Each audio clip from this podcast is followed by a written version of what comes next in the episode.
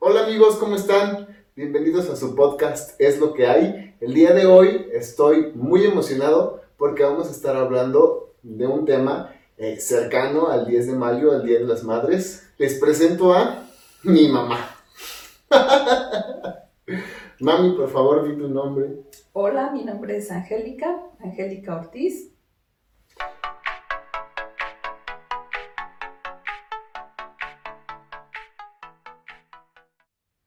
Mami, pues cuéntanos un poquito, cuéntales a los seguidores. Em, esto es algo que nunca hemos, yo nunca he preguntado, ¿eh? Y nunca hemos tratado. ¿Desde cuándo tú te das cuenta o cómo te das cuenta, sabías o no, que a mí no me gustaban las niñas o que no me gustarían las niñas? ¿Tenías sospechas o, o nada? Fíjate que había comentarios, comentarios hasta cierto punto que me lastimaban de algunas personas, de algunos compañeros de trabajo, que me decían, oye, es que tu hijo se ve como amanerado, ¿no? Y pues el hecho de ser maestra y de que me lo dijeran, sí me lastimaba, me lastimaba un poquito. Y tal vez por eso yo fui tan enérgica.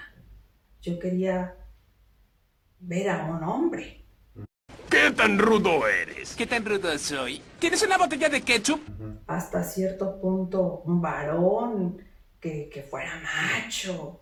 Los condicionamientos culturales que traemos de toda la vida, pues me obligaban a, a eso, a verte como, como un hombre, este, ¿qué te puedo decir? Valiente, como todos los hombres. Lo que era un hombre en ese momento. Lo que era un Hace hombre, 30 años. Exactamente, en ese momento. Y sí, sí, sí me lastimaba. Veía yo algunas situaciones en ti, eh, eh, la forma en que jugabas, que te gustaba estar con las niñas más que con los niños, que no te gustaba jugar con una pelota, que no te gustaban los carritos, por más que te comprábamos, querías más, más peluches, otro tipo de juegos, eras feliz jugando con, con la vecina y con sus muñecas. Con Josis, con tus Barbies y tus ponis, Josis. Eras feliz jugando así. Y, y yo dije, bueno, igual y algún día cambiará, ¿no? Ya que crezca, eh, va a ser diferente, seguramente que sí. Fuiste creciendo, mm, veía yo como que a veces, pues sí, sí tenías más actitudes como de, de, de varón, de hombre, este, de repente, pues con los amigos, y yo decía, "Mm, está padre, sí, seguramente eh, está creciendo, está cambiando. Es que tienen que saber que a mí me gustaba Gloria Trevi y una tía que desafortunadamente acaba de fallecer una vez me regaló una peluca porque a mí me gustaba bailar como Gloria Trevi en el piso y, y así con el cabello porque ella eso hacía en su show y me dio una peluca y a mí me pareció la cosa más buena onda del mundo que para mí fue como de, ah, órale, o sea, voy a poder utilizar una peluca como pues Gloria Trevi, ¿no? Para hacer esto. Pero no puedo negar que había ciertas miradas ciertas actitudes que me hacían sentir como que yo estaba haciendo algo malo, que yo estaba haciendo algo inapropiado. Y simplemente no lo sabes. Pero como adulto o como papá, ¿cómo te enfrentas tú a, a estos, a lo mejor a este momento incómodo, tanto como de familiares como de amigos? ¿Qué piensas tú? ¿Cómo lo afrontas? ¿Lo callas? ¿Lo dices? ¿Lo tratas de asimilar? ¿Lees un libro? ¿Qué? ¿Lo guardaste? Sí, lo guardé por mucho tiempo, lo callé, a lo mejor en cierto momento tratabas como de, de negarlo, de esconderlo, de decir, no, esto no está pasando en mi familia, esto no, no, no, no, no puede ser, seguramente va a pasar, va a cambiar, eh, no, no me gustaban esas actitudes de, de que querías bailar como Gloria Trevi.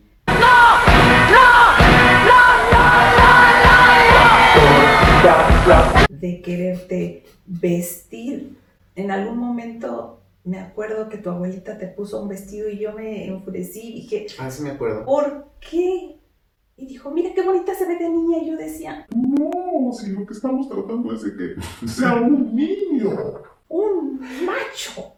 Y, Y hay una foto. Y hay una foto y sí me molesté mucho cuando te, te vistió de niña, que te veías muy bonita, por cierto, pero sí lo negaba, lo negaba, hasta cierto punto me daba vergüenza, me daba tristeza, me sentía mal ante, ante las personas que, que de alguna manera pues se daban cuenta.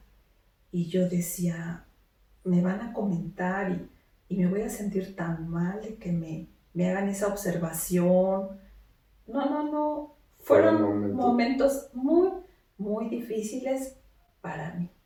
Había tías que me decían, pues a lo mejor eh, tu mamá lo orilló. Yo decía, mi mamá, ¿por qué? O sea, mi mamá no tuvo nada que ver en eso. Pero yo sí, yo sí me culpaba por esta situación. Y, y, y por favor, cuéntanos cómo fue mi salida del closet contigo. Sí recuerdo que veníamos en el carro.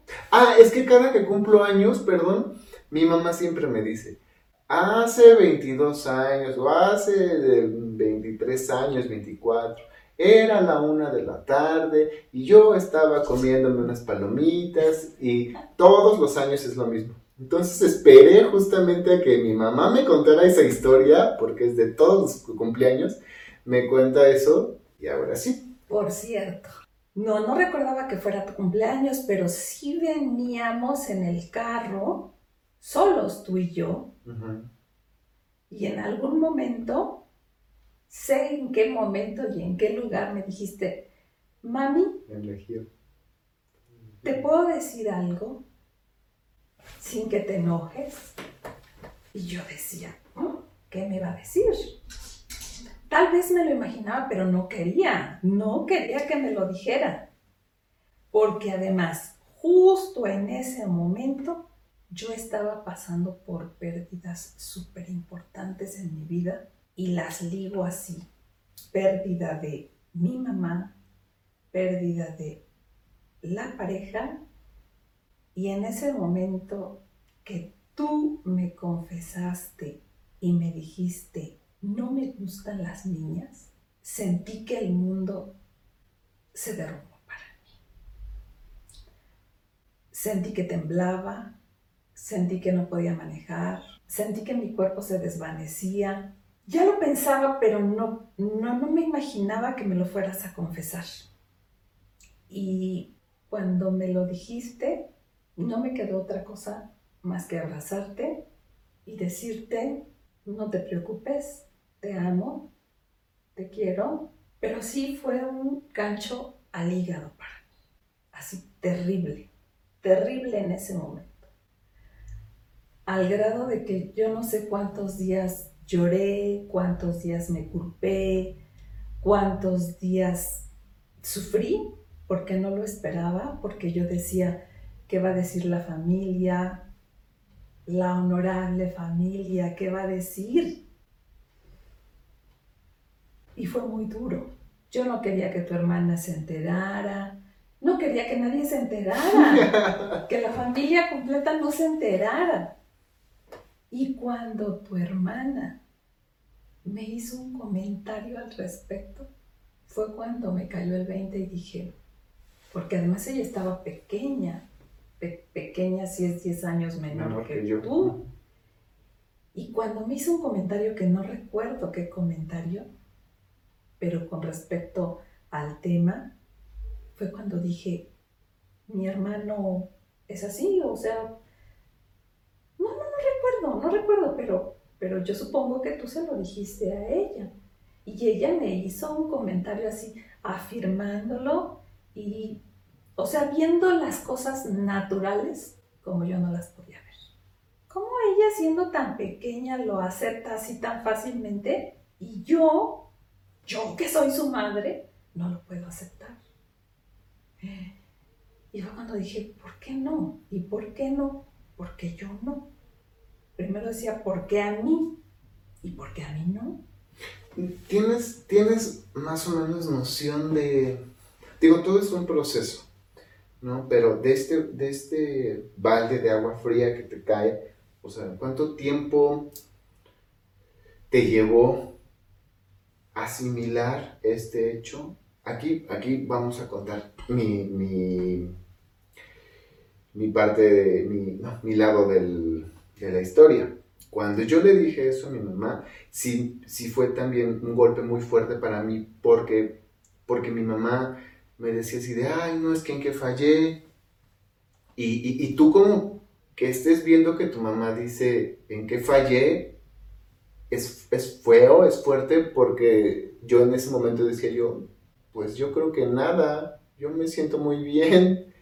Eh, a mí me ayudó mucho el libro de, de Rina Riesenfeld, el de Papá, Mamá, Soy Gay, porque ahí precisamente te decía, si a ti te tomó 19, 20, 25, 30 años de tu vida asimilarlo y asumirlo, ¿por qué esperas que a tus papás o a otras personas les tome cuatro días o dos o tres? Yo me acuerdo que me dejaste de hablar una semana. O sea, yo durante una semana no... Es más, yo tenía como mucha pena contigo, yo me sentía como muy, muy apenado. Este, pero yo recuerdo que, que a la semana estábamos en la cocina de, mi abuelita y me dijiste pues que no tenía nada de malo y que me ibas a querer y que me ibas a aceptar y que tú... Lo cual me lleva a una segunda pregunta. ¿Cuál, ¿A qué crees tú que le temías con el hecho de que yo fuera gay? ¿Qué te daba miedo? Es que estamos hablando de hace cuántos años en donde El de alguna manera, era de alguna manera, la sociedad no aceptaba esa situación.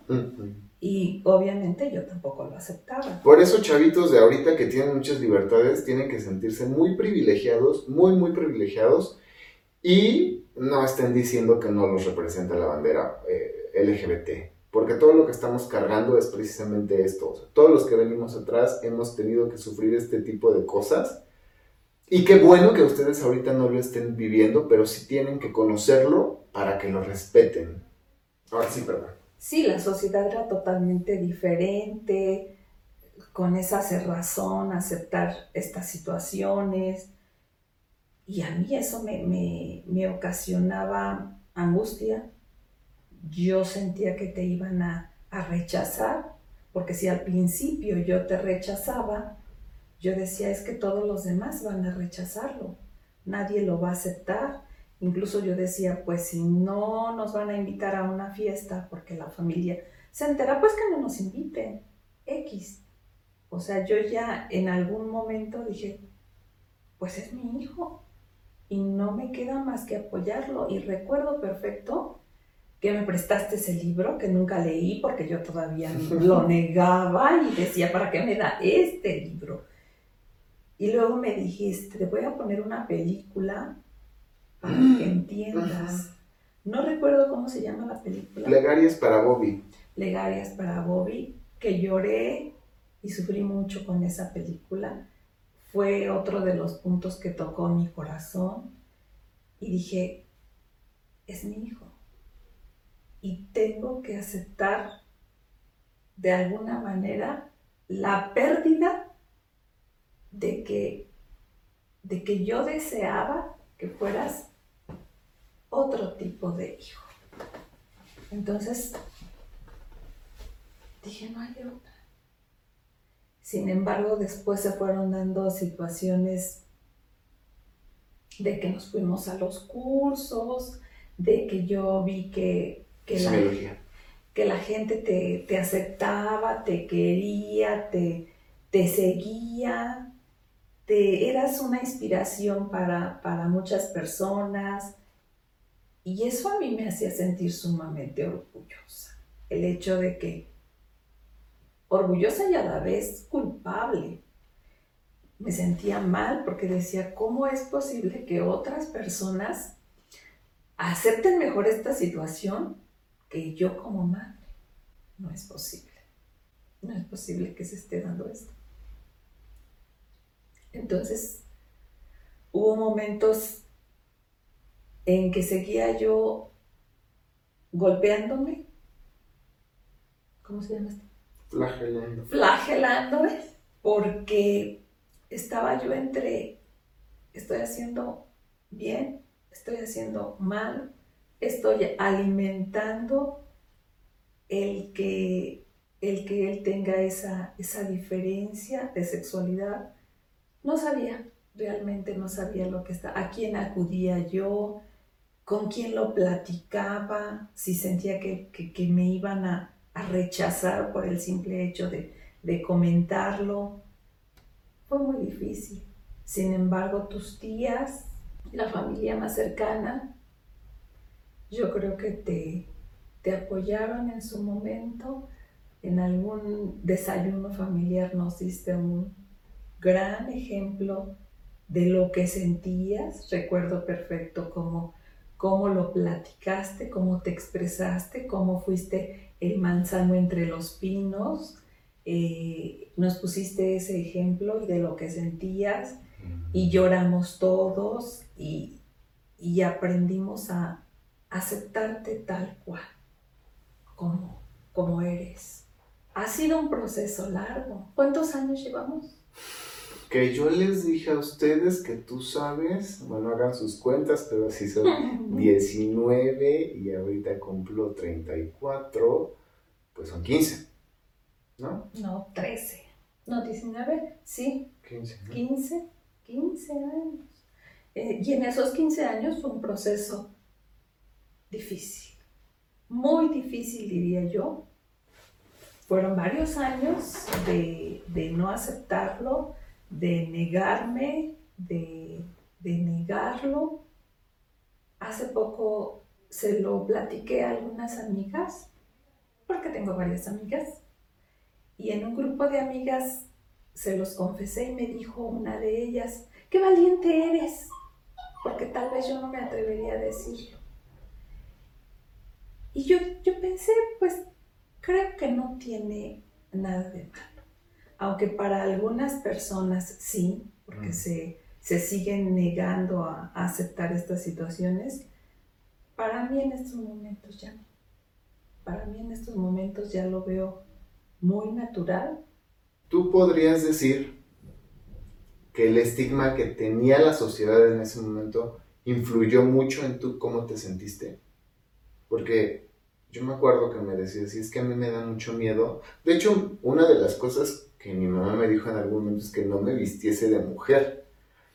Y ahí sí no, pues yo no, yo eso sí me sentí muy seguro porque dije, ah, no, trans no soy, o sea, ni, ni, travesti, ni, bueno, que una vez sí ya me viste vestido de mujer.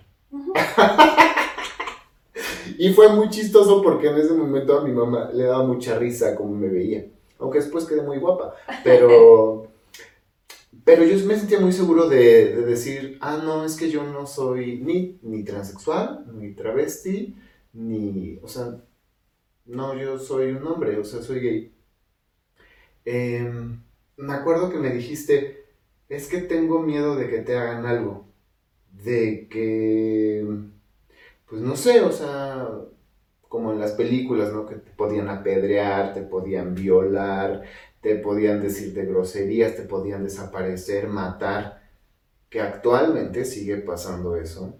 Pero, pero si a lo mejor todo este tipo de, de ataques hacia la comunidad LGBT no existieran, hubiera sido más fácil para ti.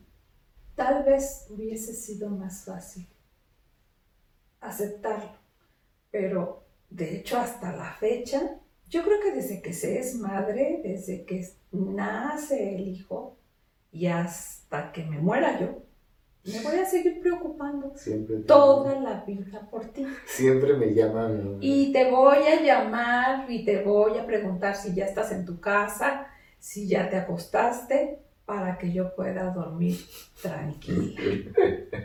Y te llamaré temprano y te daré los buenos días hasta que me muera, porque, porque te amo, porque me preocupa, porque quiero saber si estás bien. Porque sí, sí, existe gente homofóbica que, quién sabe por qué lo son, ¿verdad? No sé por qué sean homofóbicos, también algo aprendido Ahí te hablan, Lo que familia. te checa, te choca. Entonces, Lo que te de- choca, te o choca. lo que te choca, te checa. Y es así de, hoy no se me vaya a contagiar eso, Sí, y no es gripe, gordito. pero si es gente, es gente feíta que, que no pueden ver esta situación y que sí se les da por, por agredir. Y a mí no me gustaría que te hicieran absolutamente nada. Ni con el pétalo de una rosa. Así es que sepan lo que tiene una madre que lo defendería. Oye, y por ejemplo, cuando yo salí del closet, para finalizar, fue, fue una diferencia grande el hecho de que mi, mi hermana, que es heterosexual hasta el momento, este, trajera a sus novios, que yo trajera a mis novios. De repente yo veía que, que a mis novios no los llegabas a tratar como con tanta eh, cercanía o acepta, o sea, como tan, de tan normal como con la güera que venía y llega. Yo veía que los, eh, los, los novios de la güera llegaban y era así de.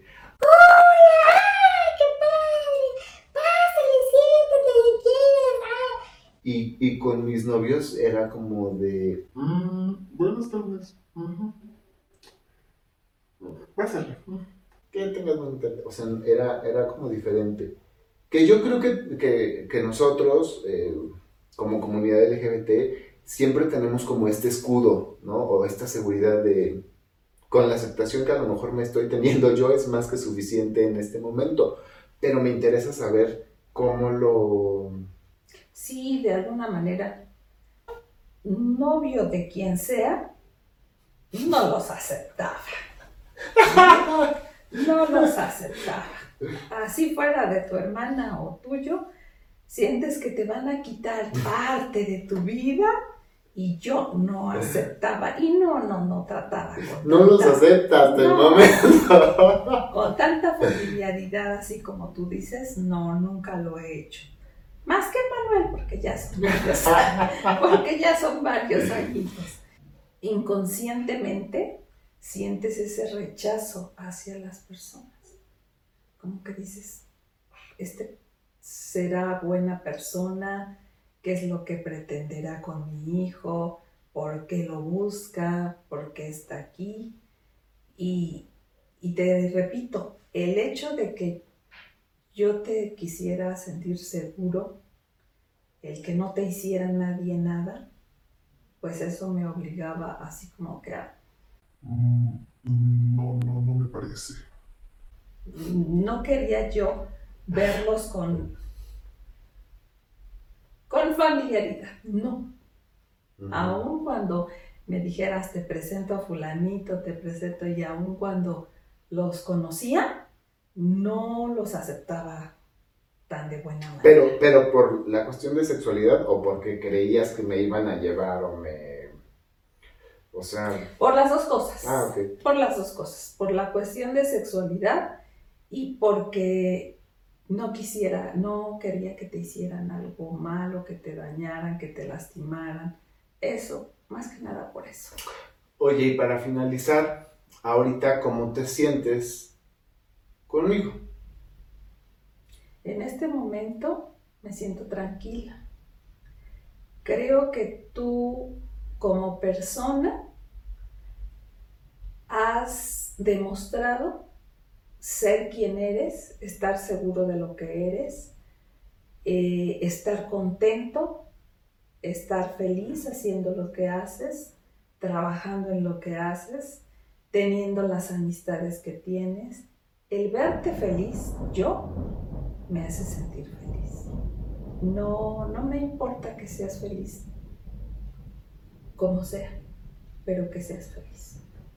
siendo auténtico, genuino, generoso, trabajador, has demostrado ser un buen chico, un buen hijo, un buen hermano, un buen sobrino, un buen tío, una buena persona, excelente persona, aunque de repente pues tienes Como tus, todo, ¿no? tienes tus detallitos igual que yo, pero, pero me gusta verte así.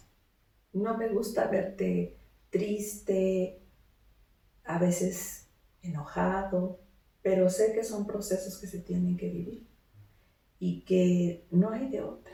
En este momento me siento muy contenta de verte así. No sé, eh, ya no quiero pensar que hubiera sido si, si hubiera sido una persona heterosexual, que te hubieses casado con quién sabe quién, o que hubieras tenido hijos o que no hubieras tenido. No sé, ni quiero saber, ni quiero pensar.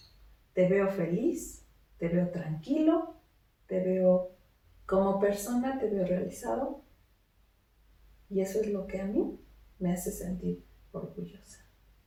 Feliz. Puedo decir que te amo infinitamente. Tú alguna vez me dijiste, nunca me lo decías. No, no, no salía, no salía de mi boca un te quiero, un apapacho. Te amo, mami. Ah, qué difícil. Bueno, pues ya, vamos a llorar a gusto. Eh, yo, para finalizar, yo te quiero agradecer. Yo no concibo el mundo con ninguna otra madre que no seas tú. O sea, es, para mí es prácticamente imposible. No, no, no lo puedo siquiera como visualizar. Creo que tú eres la mamá que me ha tocado efectivamente, como, como, como ya ahora todos saben, con, con sus carencias, carencias, a lo mejor eh, afectivas, en cierto momento de comprensión, pero creo que tú y yo ya lo hablamos en algún momento y, y nos perdonamos y, y, creo que ahorita el presente, que es lo que importa, lo, lo tenemos muy bien. Pero te amo infinitamente, te agradezco, has sido una inspiración de toda la vida, has sido mi papá, has sido mi mamá, has sido mi confidente, has sido muchas cosas importantes para mí. Te quiero agradecer, te amo mucho. Feliz 10 de mayo. Fuiste mi regalo, un regalo maravilloso. No sé si haya otra palabra, pero sí me has enseñado tal vez lo que no he aprendido en todos mis cursos, en todos mis diplomados.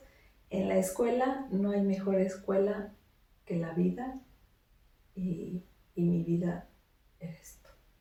Gracias. Gracias. Gracias. Mami, pues gracias por, por prestarte, por, por, por darnos un poquito de tu intimidad, de tu tiempo, para que los seguidores puedan, puedan conocer un poquito pues, de mí a través de ti y de ti. Amigos, pues eso es todo. Por favor, déjenos sus comentarios. Cuéntenos también cómo les, han, les, les ha ido con su salida del closet, con sus familiares, con su mamá, con su papá, si se les ha complicado. Si no, queremos saber. Esto es todo el día de hoy. En el podcast es lo que hay. Mi nombre es Arturo Ortiz. Mi nombre es Angélica Ortiz y gracias por la invitación. Gracias, mami. Es lo que hay. Cuídense. Besos.